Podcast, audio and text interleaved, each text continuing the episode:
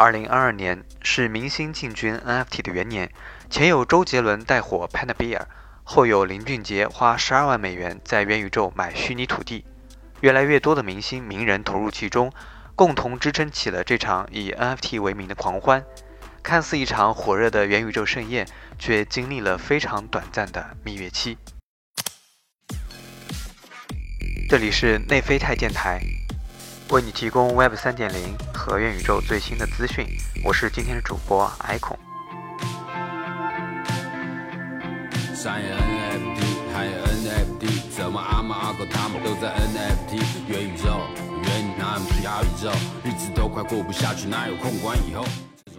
海的这边，MC 热狗用一首充满甜言蜜语的 NFT，表达了对肉身在受苦却想在元宇宙起舞的不屑与不解。而海的另一边，他的同行阿姆已经换上四十五万美元购得的 Broad Ape 头像，一首联名新歌《From the D to the LBC》为 NFT 站台，一头扎进了元宇宙。人类的悲欢并不相通，喝彩还是唱衰？无法否认的是，已经有越来越多的明星名人投入其中，共同撑起了这场以 NFT 为名的狂欢。IP 加 NFT 等于购买力。二零二一年八月，篮球巨星库里花费五十五个 ETH，约合十八万美元购买了一个无聊猿当自己的推特头像后，NFT 彻底在国内火了。在此之前的三个月，歌手阿朵已经发行了国内首支 NFT 数字音乐作品。What now？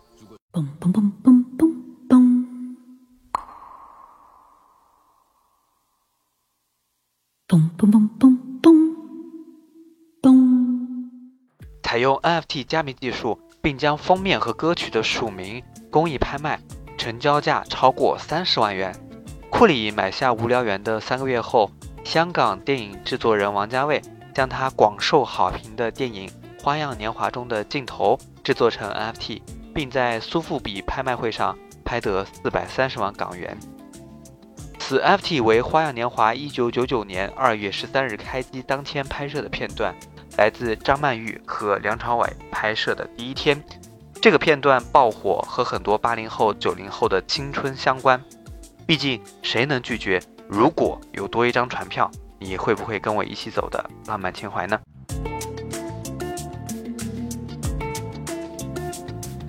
在二零二一年的最后一天，当周杰伦在社交平台晒出 Fanta Beer 的 NFT 形象，并附言哥收到的第一个特别礼物开始，杰伦哥也官宣开启了他的元宇宙人生。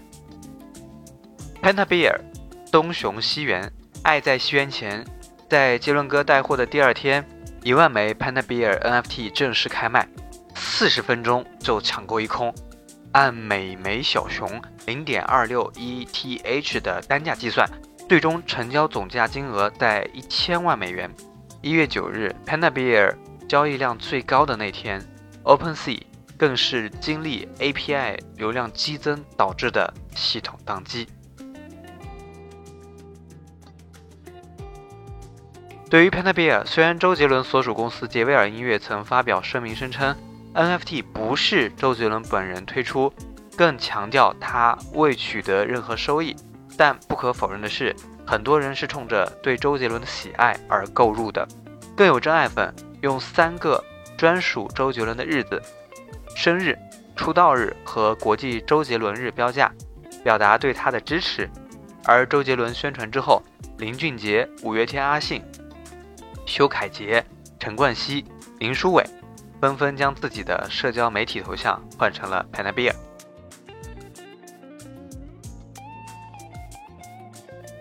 根据平台官方资料显示啊，Panda Bear NFT 呢是由周杰伦和好友在2006年创立的潮牌和去中心化娱乐平台共同发起的，而后者的这个母公司呢是由周杰伦的好友刘畊宏和耿展创办的。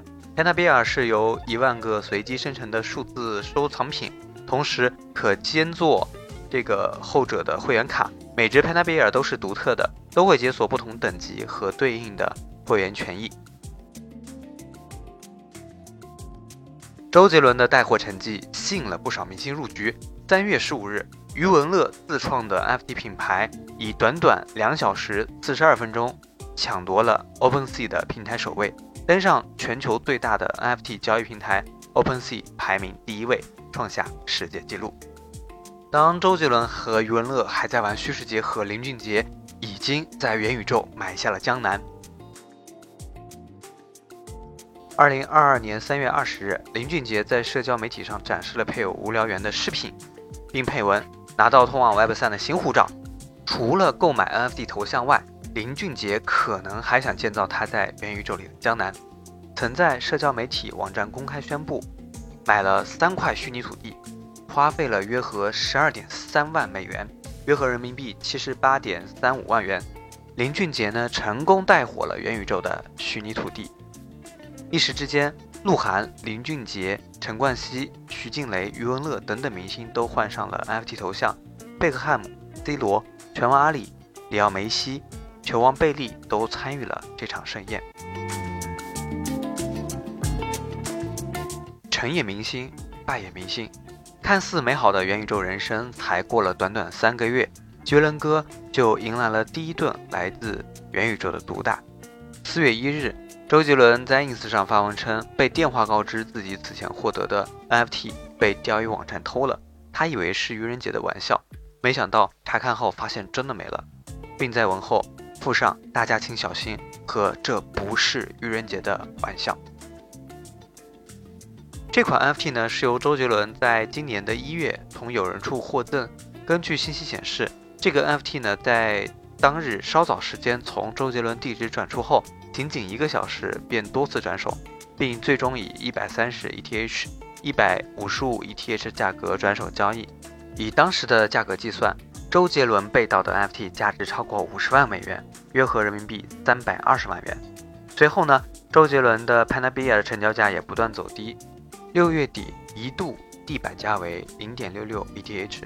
距离其在今年一月一日发行后达到的最高要价八 TH 已经跌去了百分之九十二，而由于 ETH 币同样一路缩水，折算为人民币后，幻影熊的地板价已经从十九点二万元跌至五千四百元，仅为原价值的百分之二。这场潮起潮落来的如此迅速，和数字收藏品的价格整体暴跌有关。但更多的是明星 IP 发行的 NFT 核心价值有关。大多数和明星挂钩的 NFT 之所以成功，在于粉丝效应的叠加信息不对称。用户其实很难评价一个 NFT 的真正价值。在大户的对谈中，我们发现他们判断价值源于知名度和稀缺性。在这个时候，当明星带货时呢，一些不懂 NFT 的粉丝就会无脑投票，造成一级市场的快速售罄。紧接着，二级市场的稀缺性就涌现出来，一些没有在发行之初购到大量粉丝发布求购信息，价格水涨船高，FT 的买家呢就会有一种这个资产很不错的错觉。FT 呢是一个非常紧密的圈子，消息一传十，十传百，洪流席卷了每一个人，粉丝的无脑购买传染给了 NFT 的大户。进而影响圈内的大多数人，这就造成了 NFT 的价格实质性的上涨。然而，杰威尔音乐逐渐撇清跟 Panabia 与周杰伦的关系，就让一部分粉丝退场，涟漪持续扩散。当周杰伦的 NFT 被盗的那一刻，粉丝会骂 NFT 是什么玩意儿？怎么伤害我的周董？抛售、潮水突然退潮，价格断崖式下降。NFT 炒家会发现，明星带货的项目出问题后的信息传播速度也异常快。当雪崩时，没有一片雪花是无辜的。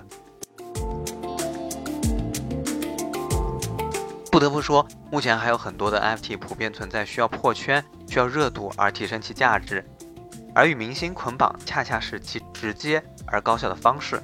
面对蜂拥而来的 NFT 大潮，确实存在一些玩票性质的明星。只是以玩家的姿态参加其中而浅尝辄止，但其中也存在一些与发行官利益绑定，利用明星效应吸引韭菜的情况。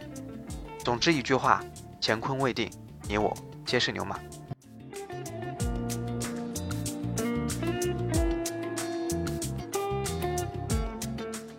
这里是内啡肽电台，NFT 的思想小屋，期待与你碰撞出内啡肽。